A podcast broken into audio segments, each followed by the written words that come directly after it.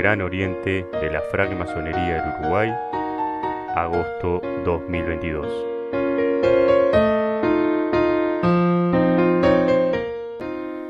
Amigas, amigos, oyentes, sean todos bienvenidos a este nuevo episodio del Bien Común, el podcast El Gran Oriente de la Francmasonería del Uruguay, donde hoy vamos a estar desarrollando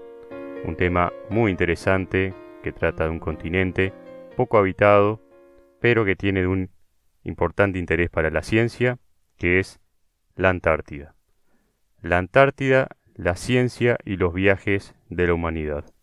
Y para charlar sobre este tema tenemos como invitado a Waldemar Fontes, coronel de infantería retirado, escritor, investigador, que actualmente se desempeña como docente,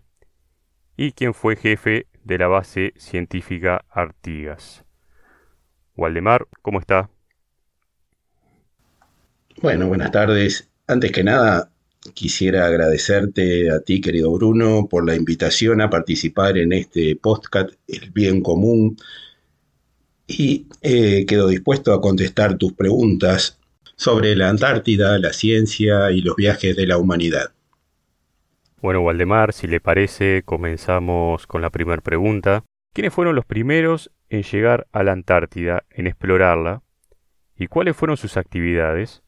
¿Cuál fue para usted la principal motivación de la humanidad en incursionarse en este continente cuyas condiciones para la vida son muy difíciles?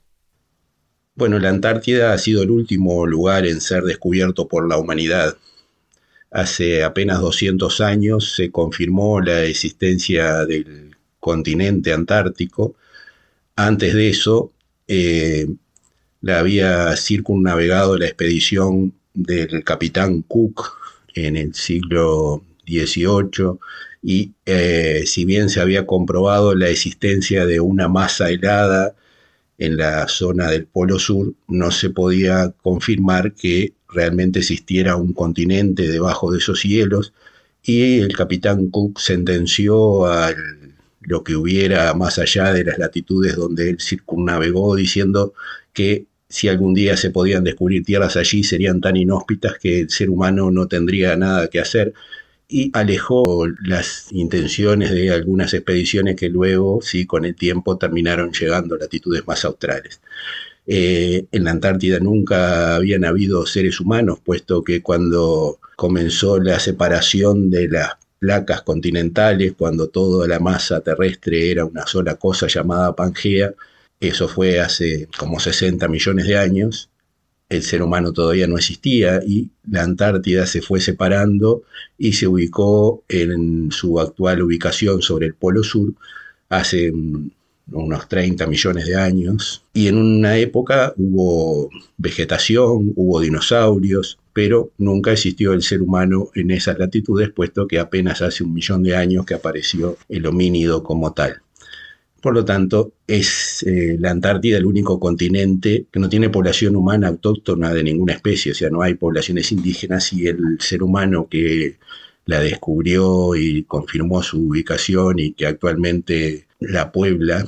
a través de actividades científicas y logísticas, es alguien que viene de afuera, algo así como un extraantártico, es como visitar otro planeta, como ir a la luna, esa sería la similitud más exacta.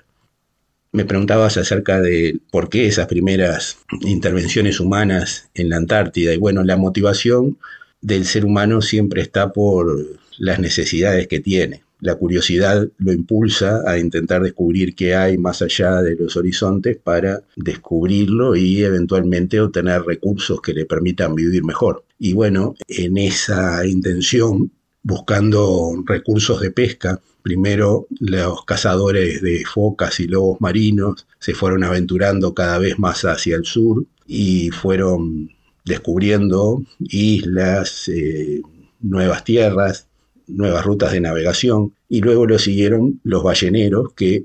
una vez que fueron agotando los recursos que existían en el hemisferio norte, vinieron tras la ballena hacia latitudes australes y cada vez se fueron aventurando más, más hacia el sur hasta incluso establecerse en algunas factorías en islas subantárticas y bueno, eso permitió consolidar la ruta de navegación y el descubrimiento. Paralelamente a esa aventura de exploración, también se fue haciendo actividad científica y ahí se fue descubriendo, se fue cartografiando, se fue estudiando todo lo que existía en la Antártida para conocer y eventualmente extraer recursos comerciales. Ese ha sido principalmente el fin de, de su acercamiento.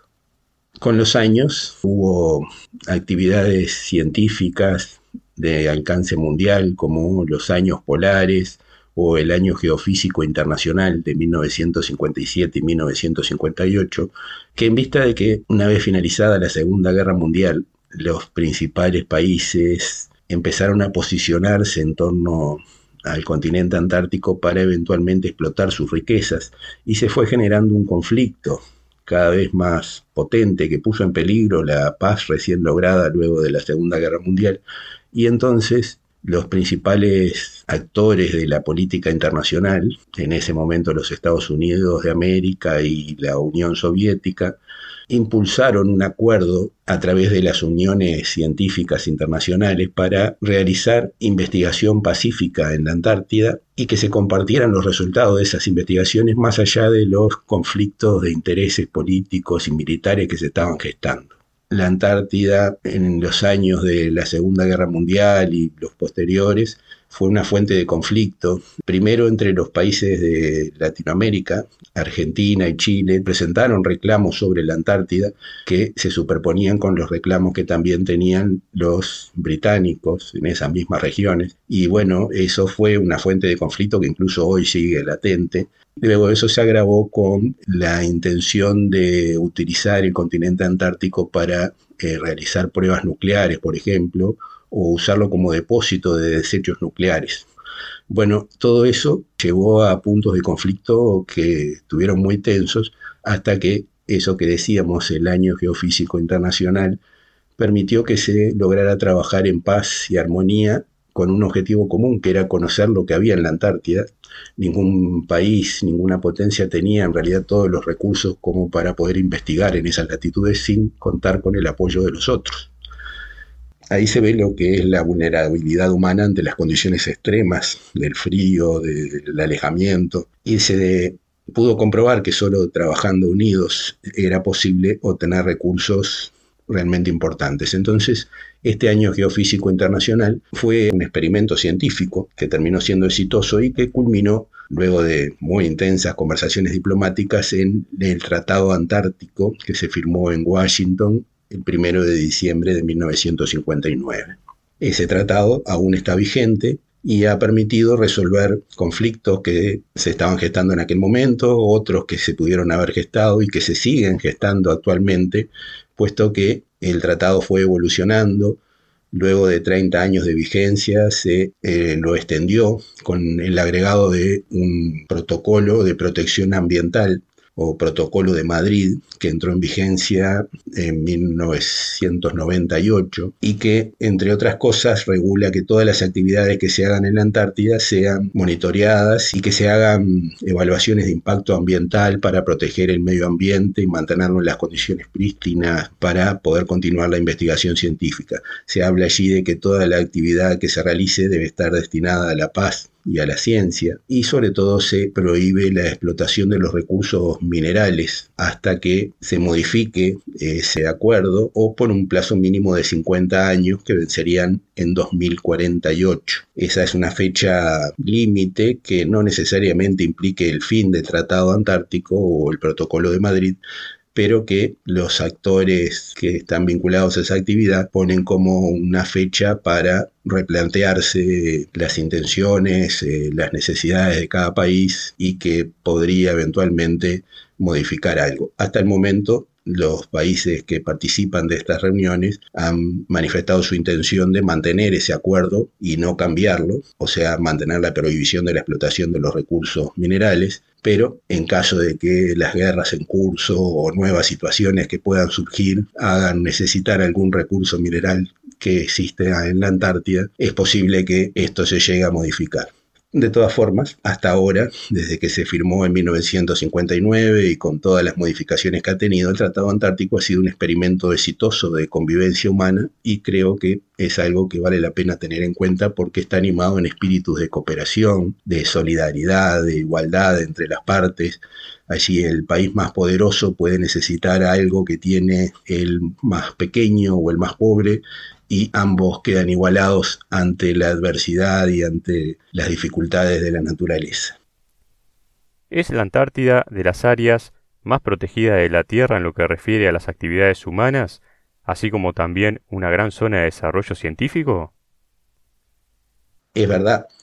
el Tratado Antártico destina a todo el continente antártico como una reserva destinada a la paz y la ciencia y luego también hay áreas específicas que están más estrictamente protegidas por un interés científico especial, que tienen un interés para algún grupo científico. Las actividades humanas que allí se realizan están sumamente reguladas, a pesar de de ser una reserva. Igualmente hay algunas actividades como ser el turismo que están permitidos con unas muy estrictas regulaciones, pero se puede visitar la Antártida como turista en buques, en aviones, en determinados viajes especiales que se organizan con esa forma de trabajo. Y en otra actividad que está permitida y muy regulada es la pesca de determinados especímenes en torno al área del Tratado Antártico, o sea, los mares que rodean la Antártida, y allí se pesca principalmente krill, merluza negra y algún otro pez que está muy regulado también. De todas formas, la Antártida se pretende mantenerla en las condiciones más puras posibles para beneficio de la ciencia y para monitorear impactos del cambio climático, para investigar cosas nuevas, incluso la exploración espacial y otras cosas que se hacen en ambientes muy específicos como es la Antártida. El desarrollo científico que allí se hace es notable y tiene características únicas porque, por ejemplo, hay en el propio Polo Sur hay un observatorio que permite ver unos cielos totalmente limpios, sin ninguna nubosidad, desde un ángulo que no es el mismo en otras que hay en otras partes del planeta. Eh, se han estudiado también las profundidades marinas. Y Waldemar, sobre la gobernanza de la Antártida. Los gobiernos de los países que tienen base en la Antártida son responsables solamente sobre la gestión de estas? ¿O hay algún organismo multilateral como la ONU que se encarga de ello? Bueno, el Tratado Antártico congeló las reclamaciones territoriales que los países que las habían planteado antes de 1959 tenían o siguen teniendo sobre la Antártida. Por lo tanto, ningún país es dueño de un territorio específico sobre la Antártida, sino que todo el continente antártico y el área del Tratado Antártico, que es la que está incluida al sur del paralelo 60, es un área especialmente administrada por los países que son miembros consultivos del Tratado Antártico, entre los que se encuentra Uruguay.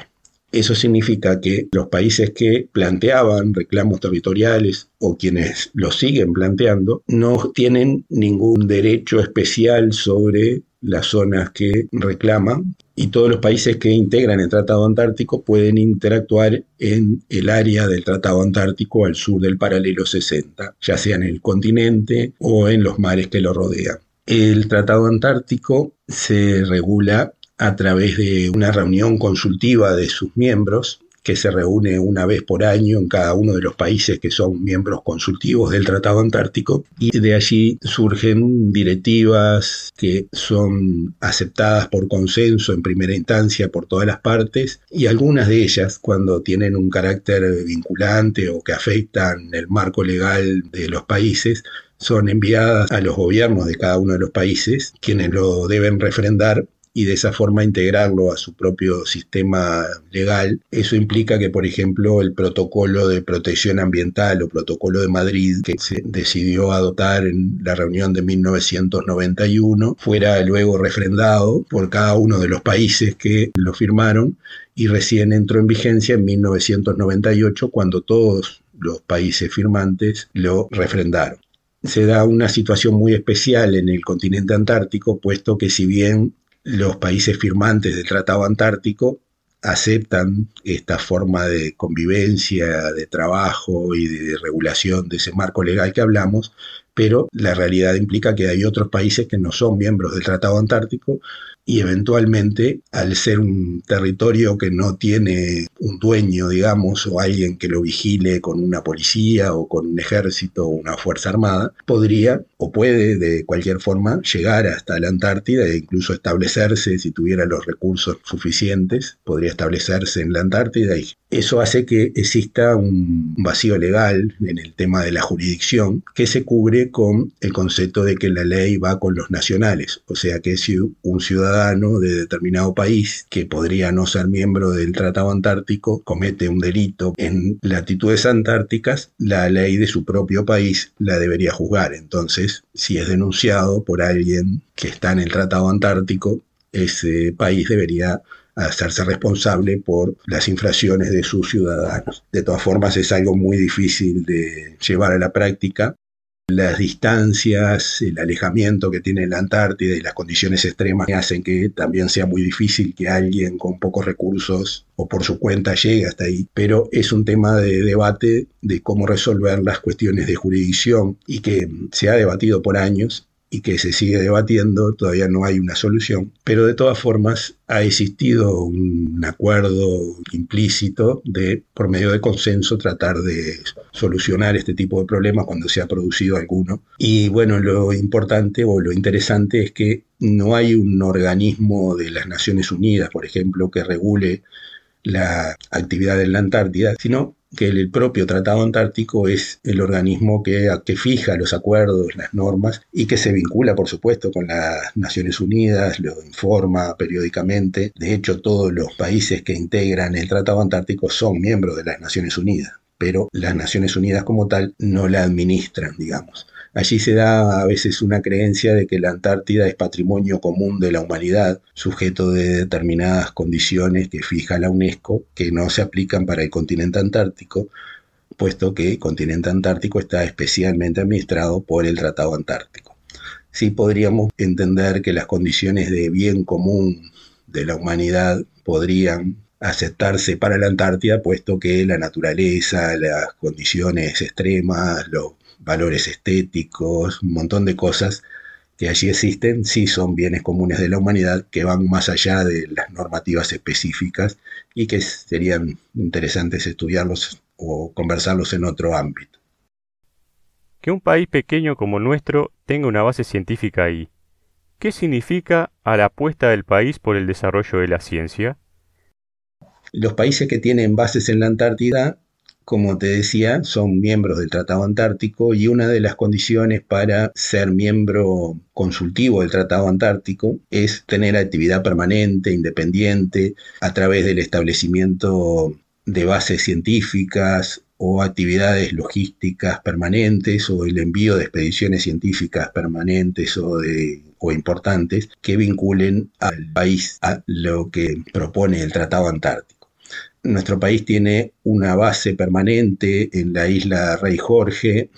en la Shetland del Sur, en la latitud de 62 grados al sur, muy cerca de la punta de la península antártica, y tiene otra base temporal en la propia península antártica que se abre periodos de verano principalmente y que por restricciones económicas y últimamente por la pandemia ha estado cerrada y no se abre todos los años. La base Artigas, que es la base permanente, sí se ha mantenido incluso durante el tiempo de pandemia y funciona todo el año desde diciembre de 1984. Es una base científica que durante el verano recibe bastante personal científico de la Universidad de la República y de otras instituciones como el Instituto Clemente Estable.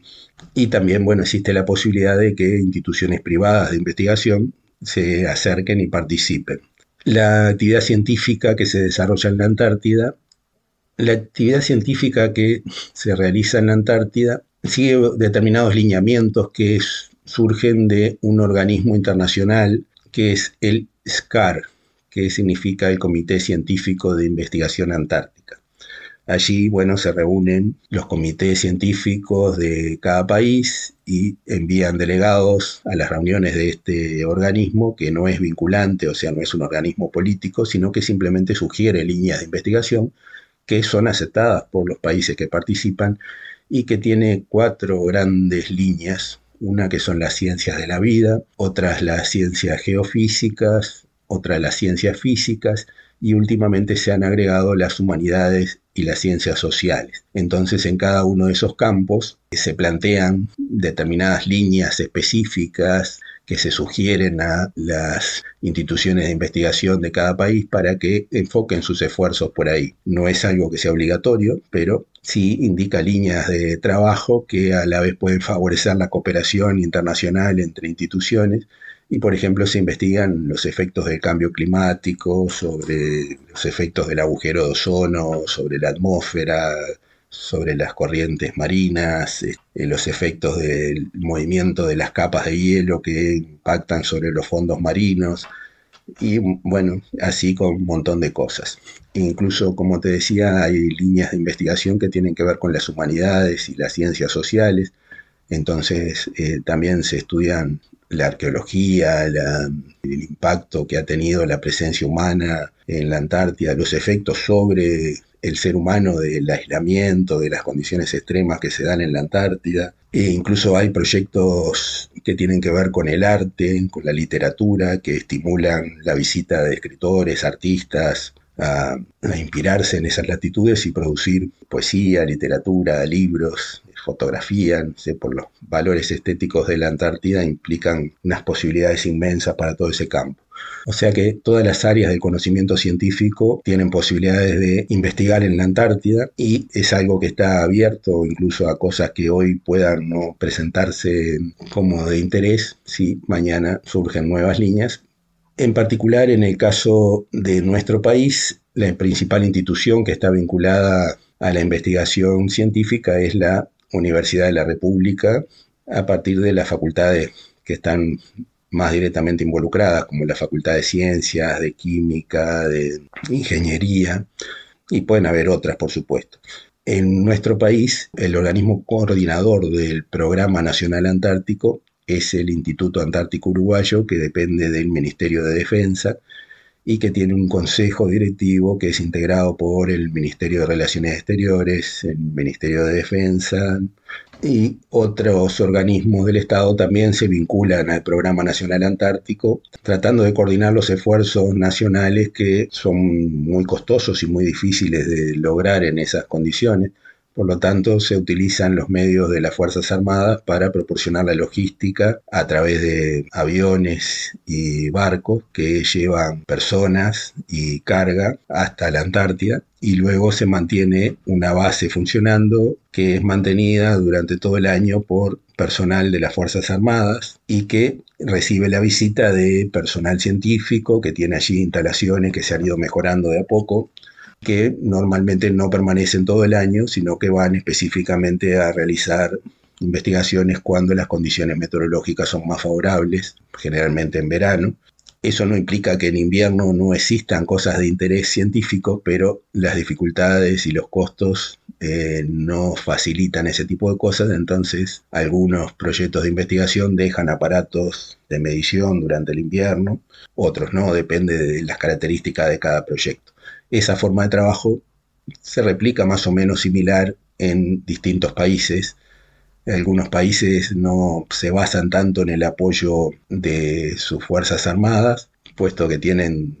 posiblemente muchos recursos económicos que le permiten tener un proyecto independiente y mantener buques rompehielos de manera privada o, o dependiente de otros organismos. Pero en la mayoría de los países se utilizan los medios de las Fuerzas Armadas para esa función logística, lo que habla de, los fines del Tratado Antártico, que eran destinar la Antártida a la paz y a la ciencia. Allí se hablaba primero que nada entonces de que lograr una paz. La paz se logra primero por las conversaciones políticas, las relaciones internacionales, pero también por el equilibrio de las fuerzas militares que cada uno de los países mantiene involucrado y el apoyo que esas Fuerzas Armadas pueden dar incluso a ese proceso de paz a través del apoyo logístico, las facilidades de determinado tipo de personal que está entrenado para condiciones extremas. Y bueno, de esa manera se logran entonces, primero que nada, las condiciones de paz que luego permiten el desarrollo de la ciencia, que es lo que debería ser el fin definitivo del Tratado Antártico como tal, que nos lleva a pensar que la Antártida como territorio de paz y ciencia sería una especie de paraíso de la humanidad donde todo está bien y todo es armonía. Y si bien sí funciona bastante parecido a esa realidad un poco utópica, no se debe dejar de lado el pensamiento estratégico que cada uno de los países que integran el Tratado Antártico sigue manteniendo, que es a partir de reclamos territoriales que muchos plantearon o de intereses estratégicos que tienen que ver con la futura extracción de recursos minerales o incluso de la investigación científica que hoy existe, por ejemplo, a través de la bioprospección de recursos que se extraen de la Antártida que podrían servir en el futuro para la fabricación de productos cosméticos, de medicamentos o vaya a saber qué cosas. Entonces, las posibilidades estratégicas que existen en la Antártida hacen que todo lo que allí se realice tenga una segunda intención que si bien se mantiene bajo esos parámetros de paz y ciencia, pueden algún día llevar a nuevos conflictos. ¿Y qué profesiones tienen los uruguayos que ahí trabajan? El personal que mantiene funcionando la base Artigas como te decía, depende de, las Fuerzas Armadas básicamente, y bueno, hay un jefe de base que normalmente es un oficial jefe del ejército, luego hay un médico que puede depender del hospital militar o, ser contratado específicamente para ese periodo, en ocasiones eh, funciona un segundo jefe que también es un personal de las Fuerzas Armadas, bueno, hay un cocinero, un mecánico, un conductor, que son del ejército. Luego hay un buzo que cumple varias funciones como eh, operador de las lanchas. Hay un electricista que se encarga del mantenimiento de los generadores eléctricos. Hay un radiooperador y básicamente esa sería la estructura mínima que debe tener nuestra base y prácticamente cualquier otra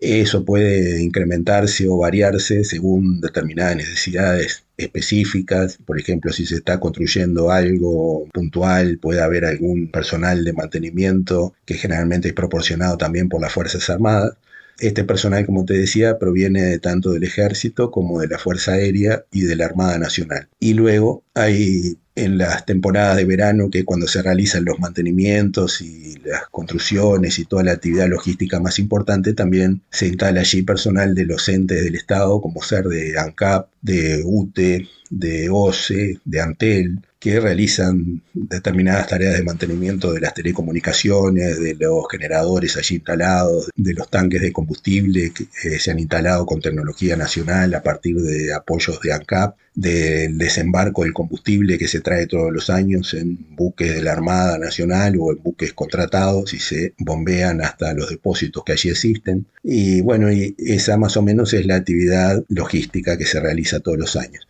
Una actividad muy importante que se realiza en todas las bases es la extracción de los residuos y el procesamiento de los residuos. Durante todo el año, cada persona que genera un residuo lo debe clasificar y depositarlo en los lugares que corresponden. Por ejemplo, en un tacho se pone todo lo que es orgánico, la yerba, el café, los restos de comida. En otro, baterías, pilas, vidrios en otro lugar, latas, maderas. Y eh, luego hay una persona de la dotación que se encarga de recoger todos esos residuos ya inicialmente clasificados, revisarlos y reclasificarlos en caso de que haya algún error y comenzar el procesamiento de esos residuos. Todo lo que es orgánico se incinera en un incinerador especial de doble quemado y las cenizas se empacan en unos tanques que luego se extraen de vuelta a los países de origen. Eh, todo lo que es vidrio, todo lo que es lata se prepara en, unas prensas donde se aplasta y se empaqueta para también extraerlo. Eh, bueno, los residuos de aceites, y combustibles se almacenan también en bidones y luego cuando el buque que trae el combustible y los abastecimientos para todo el año entrega los suministros, a la vez recoge todos los residuos procesados y se lo lleva de regreso al país de origen, en donde tiene que proceder a la disposición final y hacer una declaración que luego es informada al Tratado Antártico para que todos los países tomen conocimiento de que se respetan las normativas de protección ambiental que son muy fuertes y muy importantes y que se aplican realmente de manera correcta. Esa es una de las cosas bien hechas en la Antártida y que nos hace pensar que si lo podemos hacer en la Antártida bajo esas condiciones extremas, ¿por qué a veces no lo podemos hacer en nuestros países? Que sería fácil de hacerlo, pero parece que no es tan sencillo, pero bueno, es una enseñanza que deberíamos tomar de ahí. Desde que el hombre explora la Antártida, ¿qué descubrimientos se han hecho ahí y qué han aportado, a su juicio, a la humanidad? La exploración científica de la Antártida comenzó eh, en el siglo XVIII, podemos decir, antes de que se descubriera su existencia como continente confirmado como hoy lo tenemos, eh, primero a través de las investigaciones para las rutas de navegación y eso implicaba eh, la observación astronómica como el paso de Venus adelante del Sol en esos años cuando el viaje del capitán Cook eh, bueno permitió que se crearan cartas de navegación que permitieran mejorar el tránsito por las regiones marítimas y futuras exploraciones. A la vez eh, se empezaron a hacer relevamientos cartográficos, eh, mediciones de, fondos marinos para el desembarco en determinadas bahías, en determinados lugares seguros. Y bueno, y eso fue posibilitando la instalación de luego eh, las bases científicas que hoy tenemos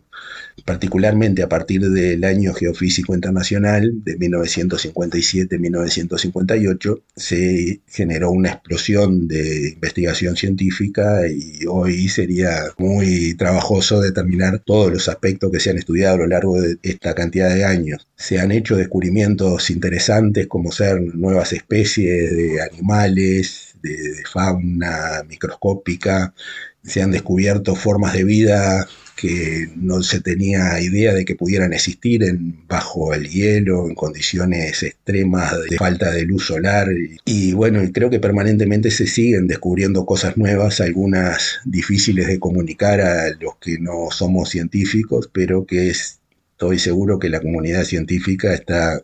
sumamente interesada en seguir trabajando en, esas regiones porque las posibilidades de descubrir cosas y, o seguir avanzando en el conocimiento de lo que ya se sabe son realmente infinitas e ilimitadas.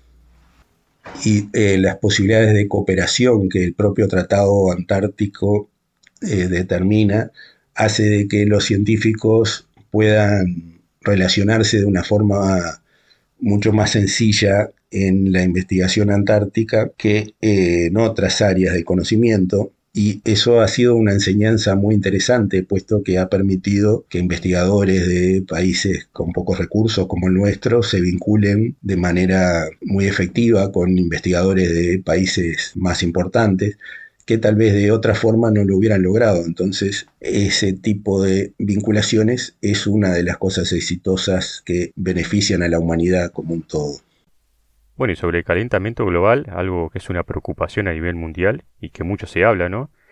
Este, sobre esto, ¿es posible que colapse la capa de hielo de la Antártida en el corto y mediano plazo? ¿Qué se está haciendo para que ello no suceda? ¿Y hay un impacto positivo constatable en estas medidas?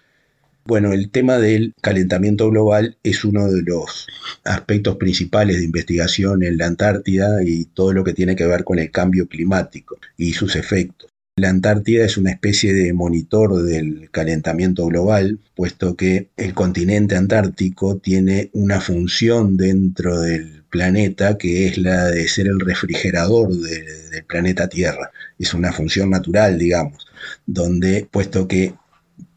al ser una masa de hielo que está ubicada en una latitud polar, rodeada de mar, permite que se formen corrientes marinas frías que suben hacia el norte y hacia el hemisferio norte después y hace que las aguas cálidas más al norte se enfríen y las aguas que son más cálidas vuelvan hacia el sur y se enfríen y de esa forma se regula la temperatura del planeta de forma natural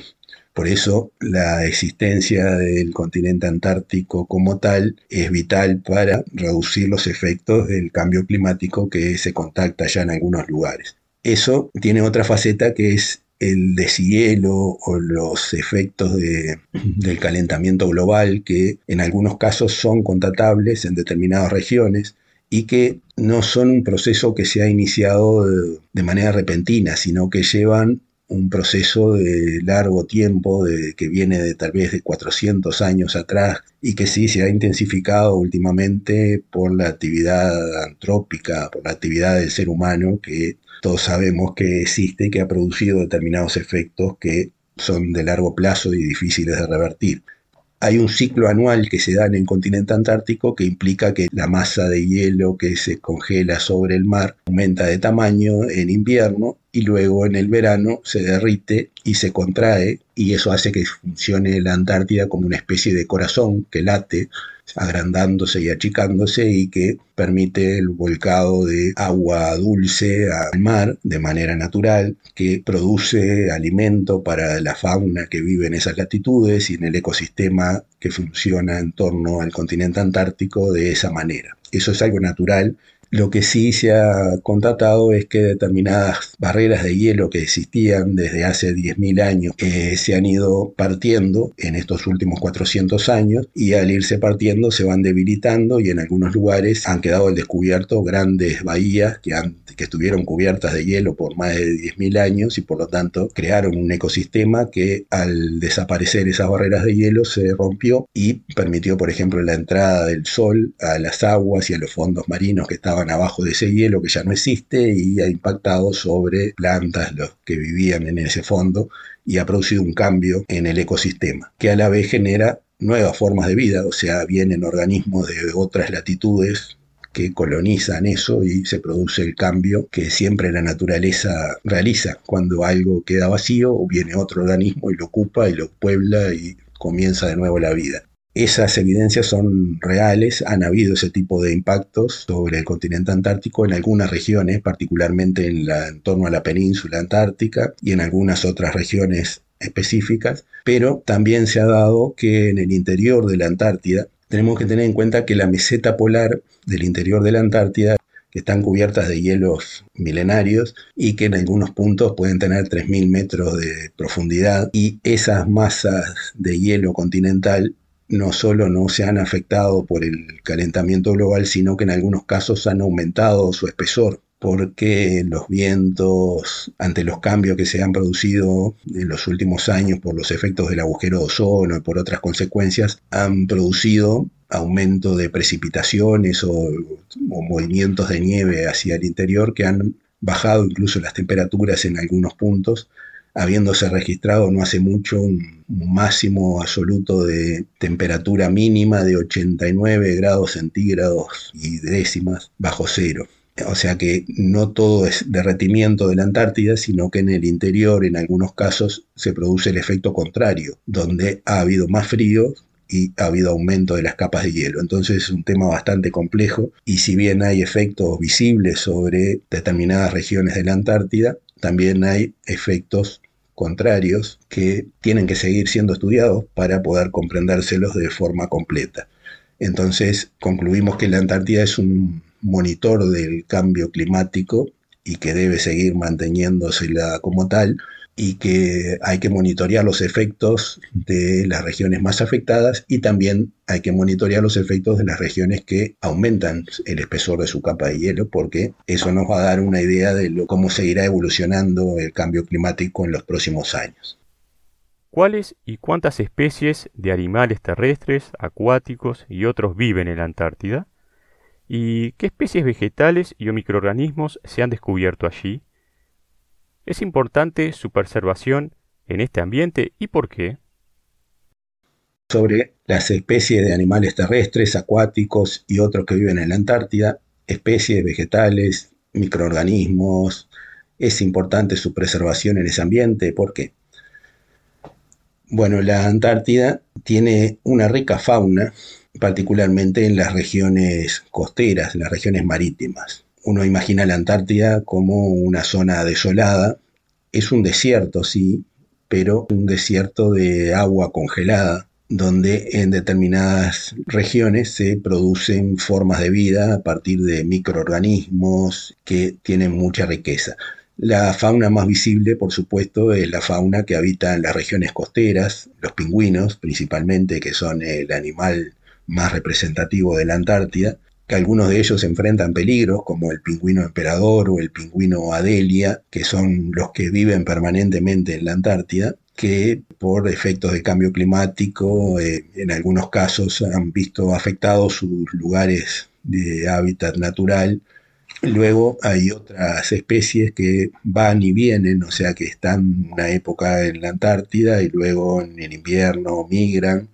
Allí hablamos, por ejemplo, de los elefantes marinos, las focas, los lobos marinos, gaviotas, petreles, otra especie destacada de la Antártida son las ballenas, que no viven todo el año en la Antártida, sino que van y vienen y la circunvalan, van hasta la Antártida, vienen a latitudes más al norte y llegan incluso hasta el hemisferio norte. Y se puede ver ballenas jorobadas y pueden verse orcas. Y hay una abundante población de peces de profundidad, como la merluza negra. Y otro animal estrella de la Antártida es el krill, que está en la base de la cadena alimenticia de todos los animales más grandes, pasando por el pingüino hasta las ballenas y ve un montón de pequeños crustáceos y microorganismos que forman esa cadena alimenticia que es invisible tal vez a la primera vista, pero que es tal vez más abundante y más importante incluso que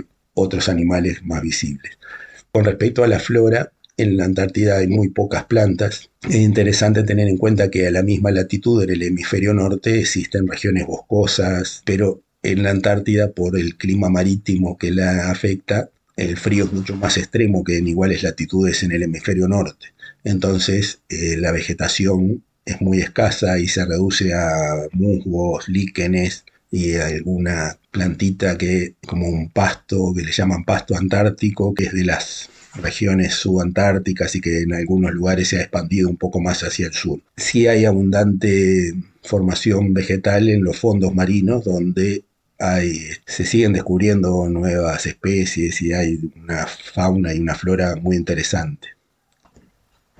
Para, me preguntaba si es importante preservar esta fauna y esta flora, y sí, por supuesto, porque para mantener la Antártida tal como está, es necesario mantenerla libre de contaminaciones de todo tipo. Entonces, por ejemplo, está prohibido la introducción de animales que no sean autóctonos, animales o plantas que no sean autóctonos de la Antártida, antes se usaban perros para la exploración, como tiro de los trineos,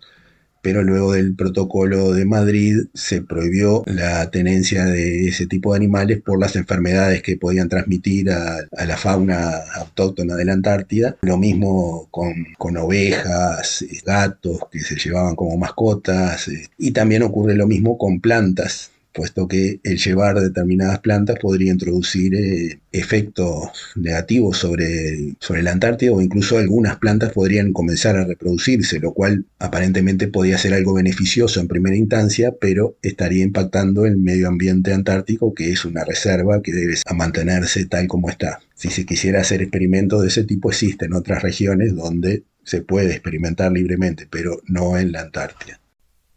Waldemar, si alguien que nos está escuchando deseara saber más sobre la Antártida y el trabajo de nuestros compatriotas en aquellas latitudes, ¿a qué fuentes de la web le recomendaría acudir, consultar? La fuente oficial para enterarse de lo que allí ocurre es el Instituto Antártico Uruguayo, su página web es www.iau.gov.uy eh, tiene presencia en las redes sociales y a partir de allí, bueno, pueden comenzar a investigar, pueden contactarse con ese organismo estatal y empezar a averiguar. Eh, hay bastante información en en las redes sociales, en medios de prensa. Eh, actualmente se está difundiendo un proyecto de una filmación de las actividades que se han hecho por nuestro país en la base instalada y eh, que está haciendo o va a ser exhibido en el planetario municipal, lo cual les recomiendo que lo busquen en las redes sociales que están anunciando lo que se va a mostrar y es una filmación que va a reflejar en esa pantalla en 360 grados sobre el techo del planetario eh, vistas del cielo de la Antártida y de las actividades que allí se realizan. Es algo muy interesante. Y para ir finalizando, ¿podría compartir con nosotros alguna otra experiencia, vivencia sobre su viaje y su vida en ese continente? Estuve en tres ocasiones, en tres campañas anuales diferentes como jefe de la base científica Antártica Artigas. Por lo tanto, eh, pasé tres inviernos completos en la Antártida, en distintas campañas, y fui a varias otras campañas de verano por periodos más cortos. Eh, allí la cantidad de anécdotas y experiencias que se acumulan es impresionante caso interesante es una festividad que se realiza los 21 de junio de cada año, que es el Midwinter, que es una celebración que tiene que ver con el día más corto del año o el momento de la larga noche polar, puesto que en la Antártida, sobre el Polo Sur, existen seis meses de luz y seis meses de oscuridad. Al irse un poco más al norte, esas horas de luz y oscuridad aumentan un poco y en las latitudes donde se ubica nuestra base, sobre el paralelo 62, en invierno existen apenas unas cuatro horas de, de una luminosidad que sería el día y todo el resto es noche y en verano por supuesto es al revés. Entonces, desde tiempos de los primeros exploradores se optó por celebrar el 21 de junio el medio de la noche polar o el midwinter y eh, es un momento en que todas las bases juntan a su gente y se reúnen allí en familia a darse fuerzas unos a otros para enfrentar lo, lo duro que ya vienen pasando en esa larga noche polar y lo que aún queda por delante, puesto que hasta septiembre por lo menos eh, esas condiciones se van a seguir dando. Y allí, bueno, es un momento de compartir, donde todos se sienten iguales, donde se disfruta de la camaradería, se intercambian saludos con otras bases. Y en tiempos más modernos, siguiendo la tradición de esos primeros exploradores, se hacen actividades artísticas, representaciones teatrales, algo en donde todos participan para compartir y para celebrar la importancia de estar juntos y en, familia, en esa familia real que se conforma cuando las personas se juntan por necesidad para protegerse unos a otros y darse fuerza para seguir adelante. Bueno, Waldemar, nos hemos quedado sin tiempo. Ha sido un gusto tenerlo aquí en el programa compartiendo con todos nosotros este tema tan interesante que es el de la Antártida, la ciencia y los viajes de la humanidad un continente que como bien nos ha contado a lo largo del programa, es muy complicado para la vida humana, pero que está a su vez lleno de vida, que le ha dado tanto a la ciencia y que aún tiene mucho para darle a la ciencia. Así que Waldemar, no descartamos alguna otra visita para que continúe junto con nosotros compartiendo este tema. Así que, bueno, nuevamente, muchas gracias por acompañarnos y esperamos reencontrarnos pronto. Espero que las respuestas hayan sido de interés para quienes nos escuchan en este podcast El Bien Común y quedamos a tu disposición, Bruno, y agradezco nuevamente la invitación a participar. Hasta pronto. Sin duda que sí, Waldemar, todos los aportes que nos ha brindado esta tarde, que ha compartido con todos nosotros desde la jurisdicción este, de la Antártida y todo lo que es la fauna, la flora, el trabajo que se ha hecho ahí por parte de, los compatriotas y, y, lo que ha aportado la ciencia, ¿no? Sin duda que ha enriquecido el espectro de conocimiento de todos nuestros oyentes. Y bueno, esperamos continuar con esta, con esta experiencia. Amigas, amigos, oyentes, esto ha sido todo por hoy. Esperamos que el programa haya sido de su agrado y nos reencontramos en el próximo mes de septiembre, en el último domingo, donde estaremos lanzando nuestro próximo episodio en el cual estarán recibiendo oportunamente la temática que estaremos tratando. Muchas gracias y que tengan todos una buena jornada.